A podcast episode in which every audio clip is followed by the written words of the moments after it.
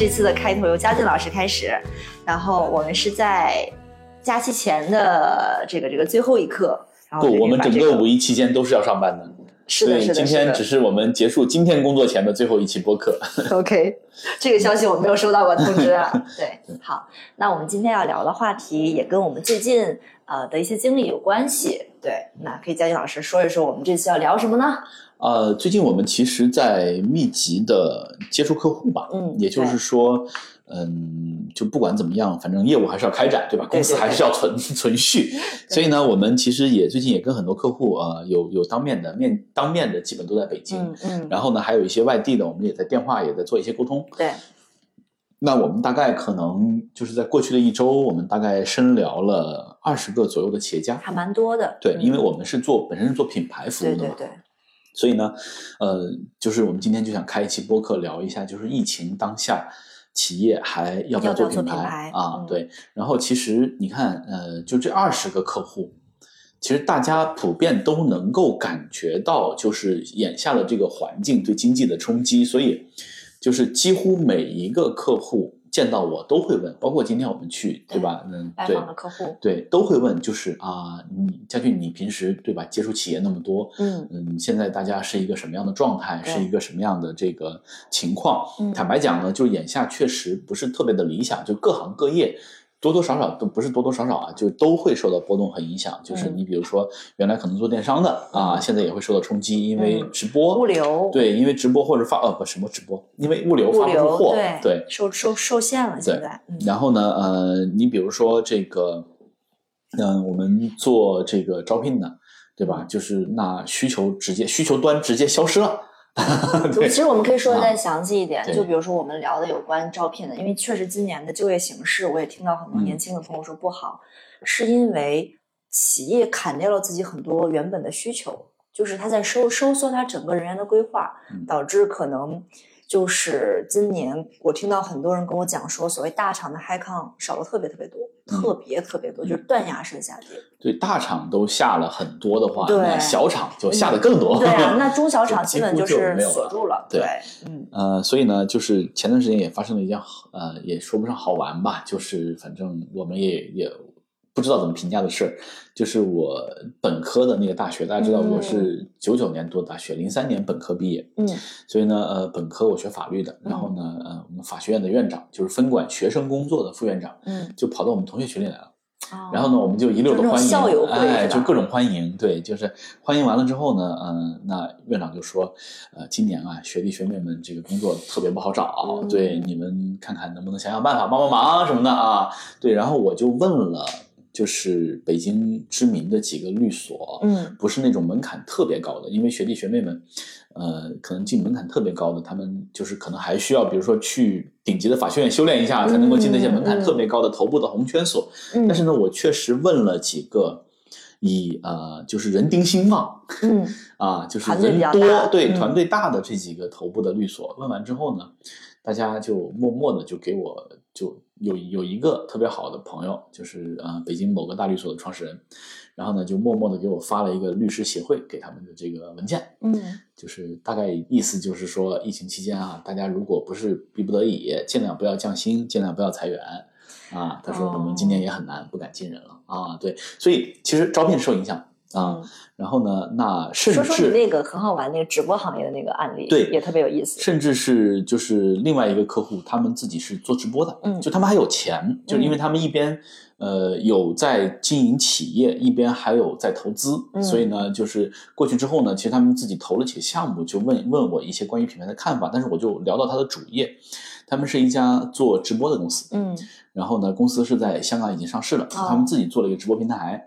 然后就说，呃，其实他们公司不少人，就五层楼啊，就是啊你想嘛啊，对，不少人。嗯然后他就说，呃，今年其实他们的直播主页都受影响。嗯就是我说怎么会受影响呢？他说，其实你看去年前年一样有疫情影响，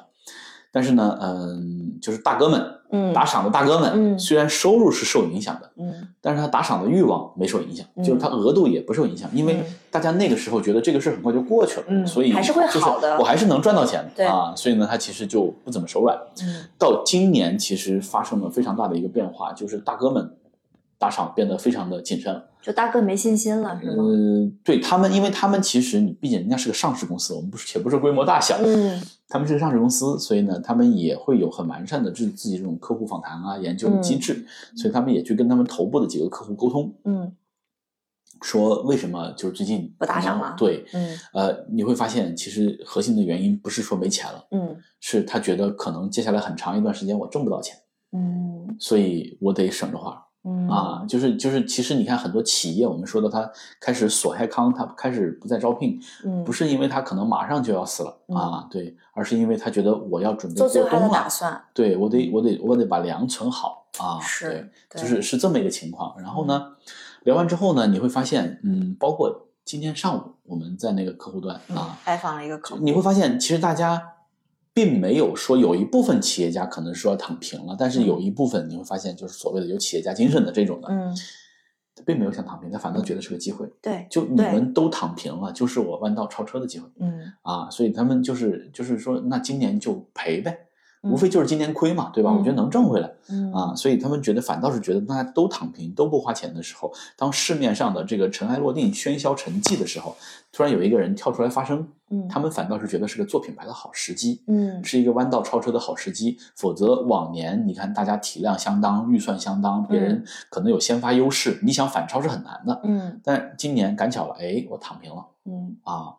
我自己今天上午跟这个客户聊完，有两个挺明显的感受，就是第一个就是我觉得信心特别重要。嗯就当所有人都信一个事儿的时候，这个事儿不成也能成；当所有人都不信一个事情的时候，这个事情它就是会带着大家那个那个能量，然后往下走。嗯所以我觉得这个就是我其实今天看到还有很多企业家是非常坚定的在为自己事业奋斗，就是我是蛮受鼓舞的。我觉得就是任何时候秉承这个信念是很重要，所以我觉得毕业生也是一样的，对，秉承这个嗯信念很重要。然后第二一个就是我觉得，呃，前段时间我也听江江南春老师跟刀姐有一期内容，我还蛮认同，就是疫情之下有一些企业要踩刹车。有一些企业要弯道超车，呃，弯道超车要踩油门，反而其实是一个很不错的机会。对于对于一些之前呃根基比较扎实啊等等这基本功比较牢靠这些企业来讲，其实今年反而是一个修炼内功、去去扎实自己内核的这么一个好时机。嗯，对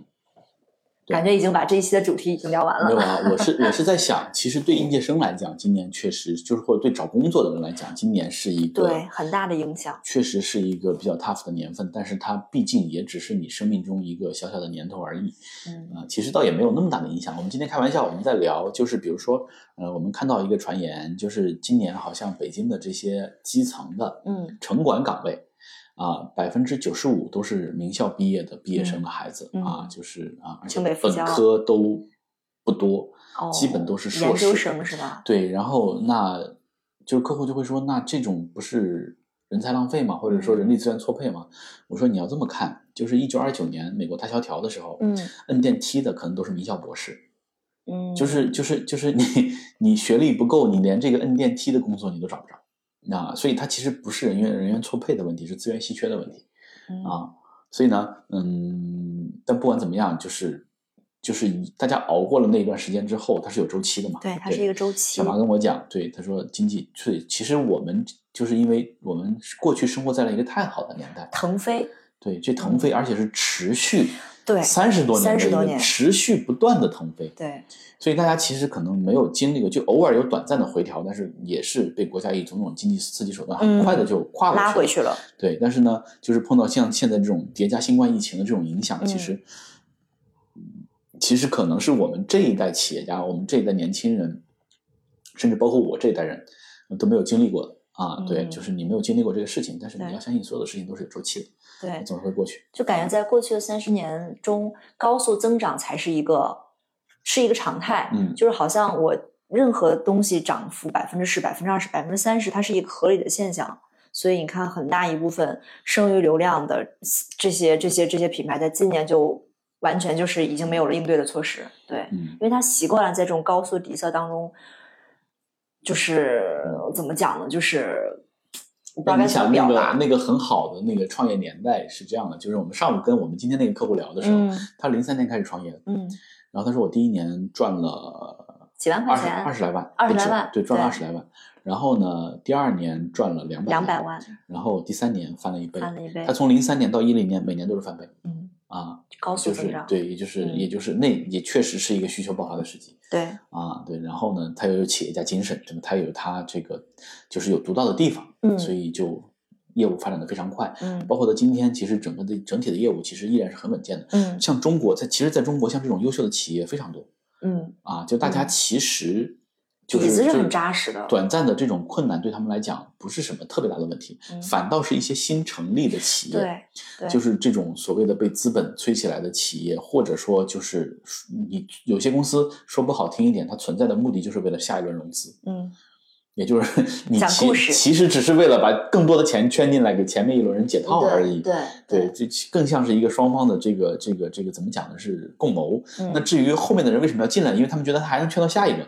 嗯，就是你这故事讲的好看不好看，性感不性感。那嗯。但是像这种高速发展的公司，它有一个都会有一个致命的问题，就你的现金流一定是不健康的，嗯。因为你要的是高速增长，所以你能够容忍你是亏损的。嗯，我只要我的这个 GMV，就把我的我的 revenue，亮对我的我的我的整体的这个营业总额能够持续不断的提升，嗯。啊，然后而且大家会相信我能够继续提升的时候，在这种情况下，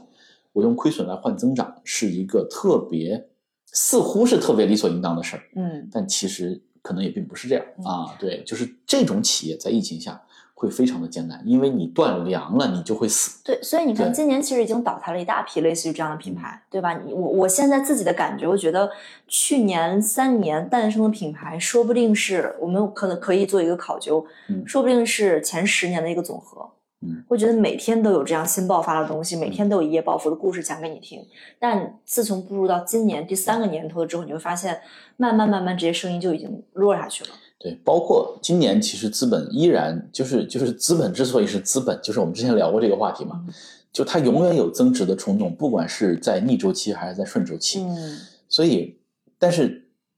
当他想要去增实现增值的时候，其实对资本来讲，最好的办法或者最常见的套路就是我，呃，创造一条赛道，我把它包热、啊，包热了之后呢，就是就就忽悠着大家就源源不断的往里进，然后呢，你说完这个，我脑子嗯立刻浮现出元宇宙。呃，今年其实还不是元宇宙，因为真往元宇宙里面真金白银砸的还不太多，嗯，就是呃，至少国内不太多。对，就是反倒是之前我们在跟他们聊的时候聊到了预制菜，就哎，还真是。对啊，我们家电梯最近不知道现在在听因为播客有没有？因为他们融了钱了，对、啊，我们家电梯最近天天都是那个预制菜的广告，嗯哎，还真的是。嗯对然后大家瞄准的是什么呢？大家瞄准的是啊，年轻人不做饭啊，疫情当下了，又不出门，不聚餐，对吧？然后呢，我不想吃外。卖。嗯呃，我觉得哈，嗯，这个赛道第一它会很卷，卷到你谁都赚不到钱。嗯那无非大家就是最后就是拼谁能够卖一块钱的满汉全席，把整个市场都拿下来。嗯把所有竞争对手都挤死，然后你再把满汉全席恢复到一万八。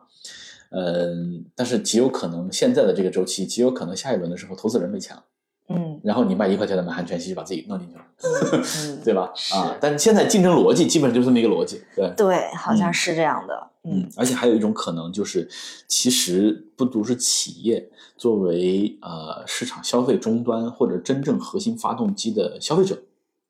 也更谨慎了。他也在压缩自己的支出。对，啊，压缩自己的支出，就是其实只除了最顶级的富人，啊，除了最顶级的富人，其实其他很多就是我们过往这个生活很优越的这种，嗯，所谓中产阶级啊，中产或者是嗯高级经、高级经理这种的，其实都在控制自己的支出，啊，都在控制自己的支出，就是就是多少都会在压缩啊，只不过是你可能比如说我正常情况下，包括刚才我们跟你朋友在聊天，嗯可能正常情况下你每天的这个午餐的开支是两百。嗯然，后他现在已经控制到五十了，但是五十也很多，但是嗯确实他就在控制、对，啊。就是那这个情况进一步演化，或者原来可能一顿饭预算是五十的人，他就会倾向于自己带饭或者自己做。嗯，嗯，那除非说预制菜能够比我自己做的更划算。对，嗯啊，哎，倒推到我自己身上，我觉得嗯有个特别好玩的，就是我，呃，我的表现是我倒不是说刻意的收缩我的那个那个开支，而是我开始去看物价了。嗯就是呃，你在之前消费的很多时候你是惯性消费，就比如说我每天打车或者怎么样，你是识别不到你在。呃，什么拿铁经济嘛，你就是每天开支出了无数种这种很小一笔，你在麻痹自己这种开支。但我从今年或者去年年末开始有意识去审视真实的物价，比如说你原来问我鸡蛋多少多少钱一斤，我是完全没有概念的。所以现在概念也不是很深，但我现在大概知道这个东西的价格应该是这样的。如果有人想卖我十块钱个鸡蛋，那必然是我被坑了。对，但之前甚至真的是可能你是没有意识到你周边这些真实的物价什么样的。我今天开始看这些真实的物价，嗯，就是你你深深的被价格歧视了。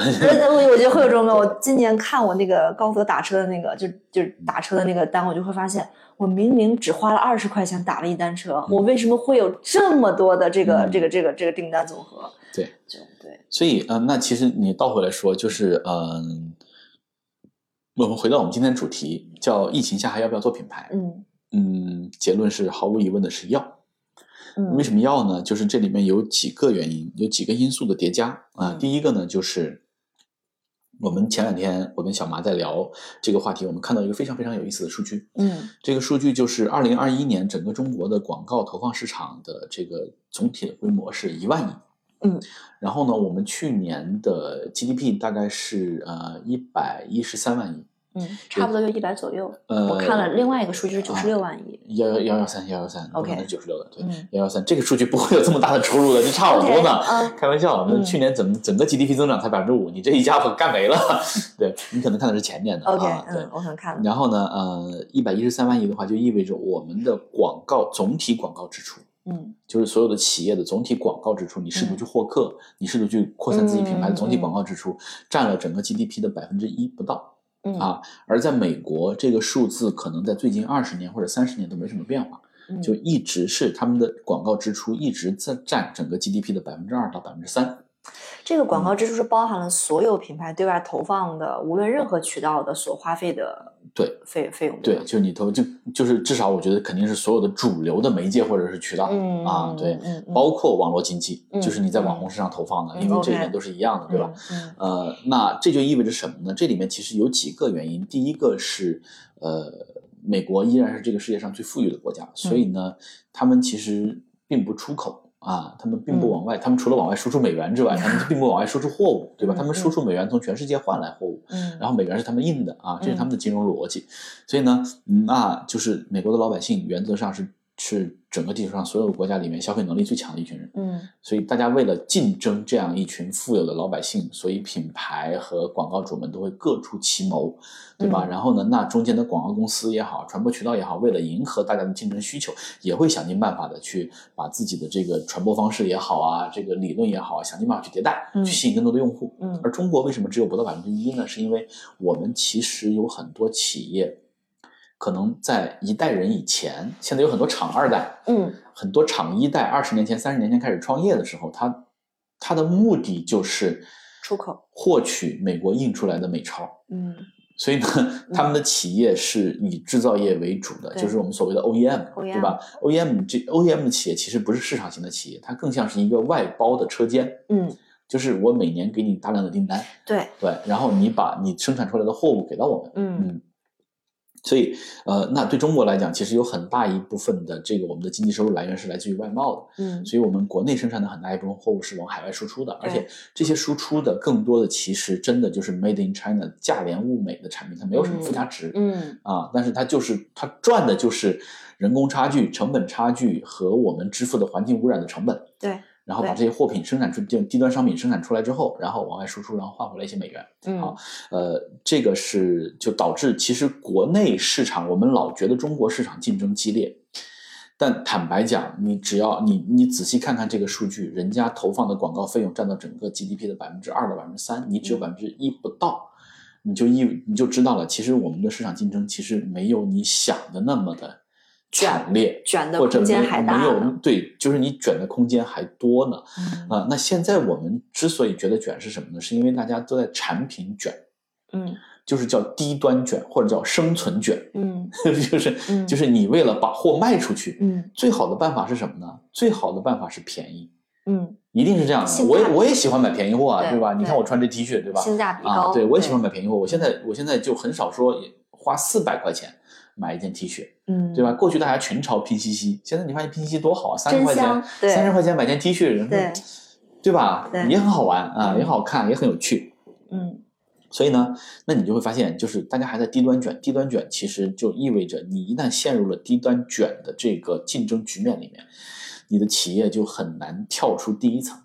第一层就是你有生存需求嗯啊，就我们我们那天在讨论的时候，什么样的 level 的企业会需要品牌的时候，我们参照马斯洛的需求理论，我们给企业也画了一个需求理论。你会发现，第一层叫做你有生存需求，你希望自己能活下来。嗯当你度过了生存期之后，你首当其冲的是增长需求嗯啊！增长需求可能我们见过很多种增长，就是之前我跟小马也聊过这个话题，有一种是团队驱动增长啊，有一种是战略驱动或者商业模式驱动增长。嗯嗯啊，有一种是产品驱动增长，嗯还有一种品牌驱动增长，嗯各种各样都会有。就是你会发现，怎么样的增长都有对啊。当你就是增长的需求也满足了，你成成长为了一个就是还有不错的体量和规模，我们姑且说十个亿左右吧。嗯因为十个亿左右，基本上你就算呃大多数普通行业里面的这个中间企业了，嗯，甚至你会成为一个地方的龙头。但是你如果规模到百亿，你就会可能会成为某一个行业的风向标，某一个行业的龙头，对某一个行业的风向标。所以呢，当你到了这个呃增长这个需求度过了之后，企业可能就会开始要有不是品牌需求，它是寻求被认同的需求。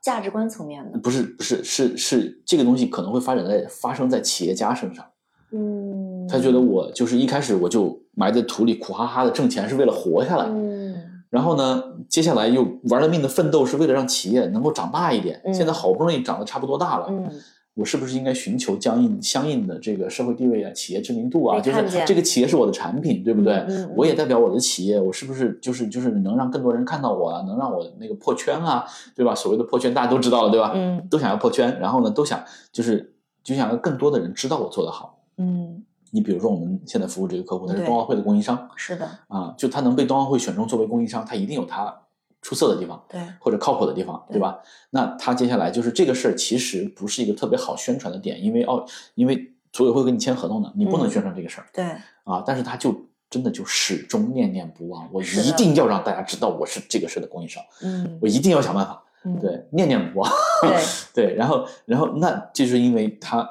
有他的被认被认可和被尊重的需求啊。嗯一方面他希望行业认可，一方面他希望就是外界认可啊，这是嗯第三个阶层。那第四个阶层，他就是要有 branding 了，就是嗯他会想，就是就是这个时候我的品牌应该响亮，对吧？你比如说，就像有点像今天的李宁啊。等等等等，这种企业，包括其实小米也开始，对吧？嗯就是像今天的小米，哎，我要做高端，我要让你们这个认可我，对吧？认可我的产品和品牌的价值观。到再上面一层，它其实就是呃一个自我实现了，就是就有点像特斯拉嗯。啊，就这种自我实现了。就是国内的企业，我一时想不到特别明显的能够，就是就是彻底抛开了生存需求，就是为了自我实现，为了践行自己的理想和梦想存在。啊。但我听你讲下来整个嗯。这一个历程，我有一个特别明显的感受，就是你看，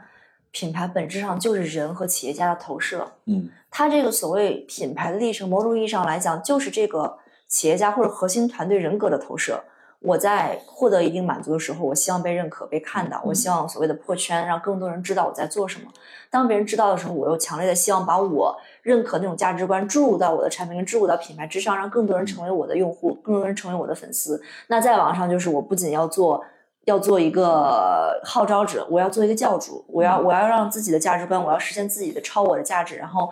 就是我觉得它本质上真的是人和自我的一个投射。对，我们倒回来讲，坦白讲，处在不同阶层的企业，他们对品牌的需求可能是不完全一致的。对，就是没有度过生存期的企业，嗯，你说能不能做品牌呢？也能，嗯就是就是因为尤其是拿了拿了投资人的钱的这种营销流的打法，或者说嗯需要海量烧钱的这种打法的时候，他最理想的就是最次最次就是拿投资人的钱去烧流量，就是我烧一个亿，我换一个亿的 GMV 行不行？嗯，啊，我甚至是烧一个亿换八千万的 GMV 行不行？对，只要你增长的够快，你就你就看不到我没穿内裤，对吧？就是这种形式，对吧？是呃，但是呢，这种呢其实最低层的。那高层一点或者冷静一点，就想我烧一个亿，我除了烧出一个亿的 GMV，我是不是还能烧出一定的用户忠诚度？嗯这样的话，等我手里面一个亿烧完了之后，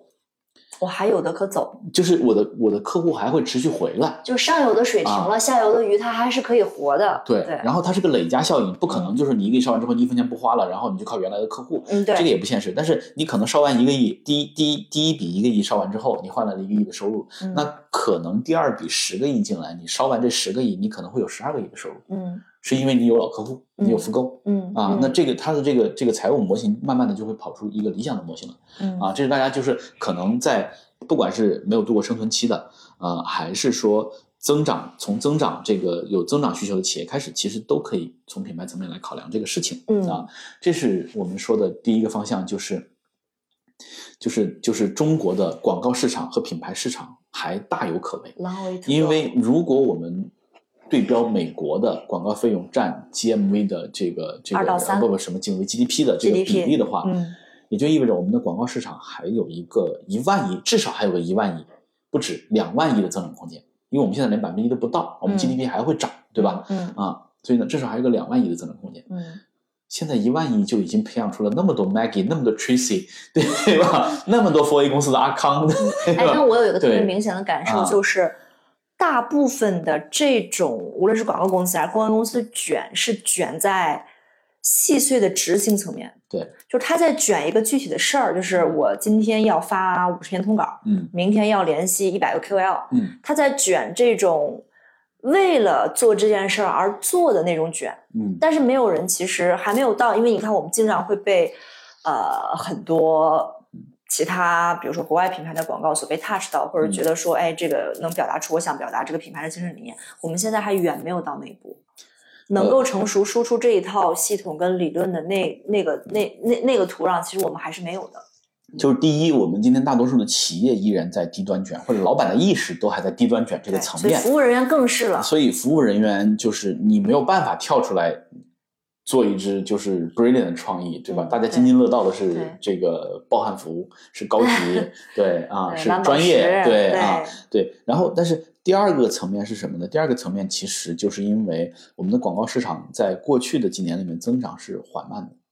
而且这个横海横空出世一条大白鲨，就是抖音，啊，嗯短视频吸走了吸走了这个市这个市面上就可能，呃，一万一万亿的市场，它可能抽走了接近百分之三十嗯啊，那这就会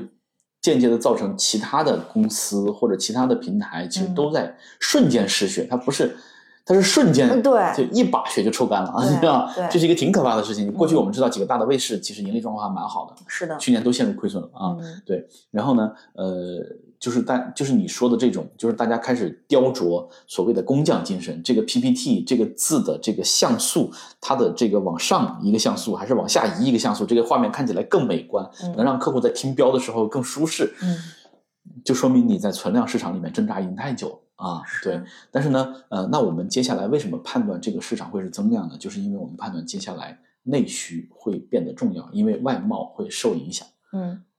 就你现在已经能感受到了，就是它是多重因素叠加的。比如说俄乌的战争啊，嗯，就我最近在想，我们原来中学的时候学历史，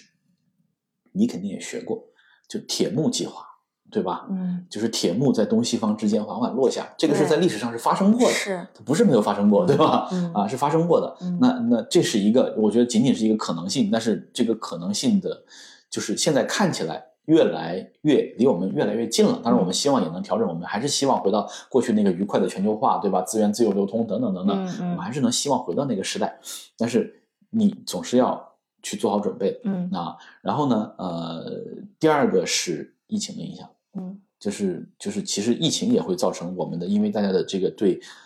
呃，我觉得对国民的生命的尊重程度和态度是不一样的啊。那嗯显然，我党是更在意人民的这个，我国是更在意老百姓的这个生命安全嗯啊，这是最大的人权，对吧？那在这个点上，呃，因为东西方态度不一样，嗯，所以呢，就会导致我们之间的这种沟通也会减少。减少之后，那就有很大一部分过去对外的产能要拉回到是留在国内了。对，他也就是那这时候企业家可能会有两种选择：第一，躺平，我认，嗯关门，嗯干了二十年，真够了。嗯他但凡不想躺平，嗯他就要往国内趟市场。其实 OEM 厂商，我我我从十五年前开始做品牌营销开始，接触到的最多的客户就是干 OEM 的。嗯，然后每个客户都有一个品牌梦，都有一个品牌梦。为什么呢？因为我十几年前接触一个客户，他说：“你看，所有的这些这些奢侈品品牌，什么 LV 啊，什么 Gucci 啊，什么 Chanel 啊，嗯他们所有的面料、所有的技术都在我们手里。嗯我做的东西跟他们一模一样，我为什么不能有我自己的品牌？这是十几年前嗯啊。嗯，你之所以不能有自己的品牌，因为你就是一个打工的代加工厂。”对，啊，你理解不了品牌运作的逻辑，你只是看到了你有它同样的面料、同样的花色、同样的毛发，就是这个东西，呃，重要吗？重要，但它只它只是必要条件，它不是充分条件嗯啊。所以其实你看，那接下来这一波会导致，就这些搞 OEM 的会往国内，然后那国内市场的竞争一下就激烈了，嗯竞竞争激烈会导致第一产品不过硬的就会被洗掉，对，就你产品不行就是不行。嗯你就会被洗掉啊。那第二就变成了什么？就变成了大家在低端卷的层面上，一定会有人意识到低端卷不行，就是嗯。就就算你卷赢了，嗯。你也不挣钱，所以大家就一定开始往品牌方向靠，往品牌方向靠，它的营销需求就出来了。啊，他就会把他的预算往这方向投。啊，嗯所以那这个市场就开就会开始升级，这是我对至少对未来五年的一个，我觉得是一个大的趋势的判断。啊。也就是说，呃，未来五年可能在企业竞争的过程中，第一，大家会很辛苦；第二，大家对品牌的需求、对广告、对营销的需求是提升的。对。啊，如何更有效的去做广告，如何更有效的去做品牌，如何更有效的去做营销，嗯，我觉得接下来五年可能也会有大的，或者说至少大家会在，因为在实践中会有理论体系的升级，所以我们我反倒是觉得，就是对我们这些搞品牌的人来讲，这是一个好的年代啊。我我有两个嗯趋势的感知啊，我不知道会我我我自己的一些小的判断，就第一个就是，呃，首先粗放式的运营已经结束了，嗯所有的供应商就所谓的 agency 们。真的是要回，甚至品牌要回归到更精细化的时代。就是你之前妄想对话的是，嗯，广义上的人，就是我要把这个东西卖给十三亿老百姓，老少咸宜。但是现在我觉得找准你要对话那个人，更精细化去跟他们对话是更强的，是更强的一种需求。就是你不永远，我觉得在未来的很长一段时间内，覆盖所有人这件事情会越来越难。我觉得这是第一个，就是嗯你要去做更细分、更垂直，然后更精细化的事儿。这个是对，by the way，小马说到这儿，我打断一下，最近我嗯们接到很多好玩的需求，就是原来一些占据市场非常强势地位的广告平台，嗯，开始找到我们，对想去主动去了解客户的需求，我怎么样才能够争取到你更多的客户不觉得这件事情很好玩吗？对因为在繁荣的年代，他们根本不需要听你想要什么。对，你来不来？对，我就在这儿，你投不投？你不投你就不行。嗯我我是爸爸，对吧？嗯我拥有这样的资源。你看现在大家其实开始静下心来去问嗯，客户到底想要什么，对，他的预算到底想怎么花？我怎么样才能拿下这个客户？对我怎么样能从他把 A 抢到 B？、嗯对我觉得这个也挺好玩的。就是不止一家，就是在不同领域的强势是的，平台是的，是的，都有在找媒介平台。这个就很好玩。对，对 我刚刚说第一个，啊，嗯第二个我觉得是啊、我之前有很喜欢喜欢的一位学家向彪老师，他之前说到过一个理论，就是我们在面临一个时代，就是叫消失的附近，就是我们活在了一个看似连接感非常强的线上，但我们的附近消失了。就你并不知道你的附近在发生什么，你知道你的邻居叫什么，你不知道，嗯你也并不知道你的小区里面经常跳遛弯儿那个大妈是谁，你不知道，你的你的附近消失了。过去一个月，上海同志们应该都知道，上海的朋友们应该都知道了。对，就是嗯就是向彪老师是一个人类学家，他提出这个概念，我其实挺认同。就是你活在了一个你自以为什么都知道，你打开手机可以收获天下事，但是你并不知道你隔壁正在发生什么。但你看，我觉得我不否认，就是分众的这个，我甚至现在很欣赏这种模式的点，就在于它其实在唤醒人们的附近意识，就是你在你实体的活在的物质的空间当中能感受到那个东西，其实它才是真实的嗯，它是真实的触达，而不是因为你看，现在我现在对广告已经疲乏了，就是我打开各种各样的社交网站，就是这种创意它是没有办法能够更新迭代到某一支创意可以就是碾压式的，我觉得这种事情是不可能的，本来这就是很主观的，所以我觉得这种无论是营销还是广告。就是它回归到人的真实的物理空间当中，或者跟人发生真实的、直接的关系，其实是我觉得未来可以探究一种方式。因为人就是未来的一种模式之下，我觉得如果越来越虚无的话，你完全没有在这个虚无之上再叠加一层虚无的必要性，嗯对吧？本来大家在在已经在一个很不真实的世界里，你还要再做很不真实的事情，我对你这个品牌跟产品是发生不了任何真实性的感知的。就这个事情，就是其实，在《娱乐至死》里面，我们也就是大家真的可以去读读这本书哈。嗯就是他提到，就是你看，呃，这些就是科学家或者这这些哲学家的敏锐，就是当第一条这个呃海底电缆拉通的时候，就人们可以跨洋瞬间传递信息的时候，嗯然后卢梭就会说，你传递过来这些无效的信息，就会导致刚才你说的那种情况。嗯就是你你的世界会，他当时就预判了，就是你的世界会被无效的信息所充斥，因为大洋对面的某个国家的公主患上了霍乱或者天花，跟你没有一毛钱的关系，但但是它会让你如此的津津乐道。我给你讲个特别好玩的故事，是我也是之前听一个博主说，他这个嗯叫“请管好你的企鹅”嗯。他在美国的时候呢，他上司跟他讲过个故事，就是呃，有人想跟他闲聊嘛，就是破冰嘛，就是哎，你那个上周那个某某某球队的比赛你看了吗？他怎么怎么赢了？然后那人说你不要跟我说这些。管好你的企鹅。他说：“我想象我所有已获得的，无论知识点还是讯息，就像一个茫白茫茫的冰面上的一只小企鹅一样嗯，它在那儿走。然后你给我塞进来的一个无效信息，就是我这个企鹅可能是固定的，因为我的注意力是有限，我可能我的大白茫茫的冰面上一共只能站一百只企鹅。嗯如果你今天给我塞进来一只无效的企鹅，嗯它可能会踢掉我冰面上一只企鹅。嗯但我不知道你踢掉的是我的哪一只，嗯因为我已知的数量当中，我只能知道这些企鹅的存在，所以你不要给我塞这种无效的信息给我，你不要 pass 给我，因为你会踹掉我的小企鹅。但我觉得今天，就比如说我们看我们今天，就是比如说我们具体的今天，就是我跟小麻的今天，嗯我们所拿到的任何的，就是我们所谓的有效的信息，嗯可能绝大多数都是我们跟真实的个体去沟通，我觉得拿到的信息。对我们来讲，因为它是直接关系到我们的生活，关系到我们有没有下一单，关系到我们下个月有没有收成，关系到这个家庭关系和谐不和谐，对吧？对，关系到这个五一我们去哪儿玩儿，这些东西是有效的信息。嗯于在除此之外，你在社交网络平台上你拿到的百分之九十九点九九九的信息，都属于无效信息。而且我们我们的大脑是如此的容易对无效信息着迷，这个事儿 太好玩了，你知道吗？像我之前在也做很多方案嘛，我平均我最高记录每天提两次案。嗯就是你每次提案的那个方案，你在讲它的时候，我坦白说，我是没有实际感的。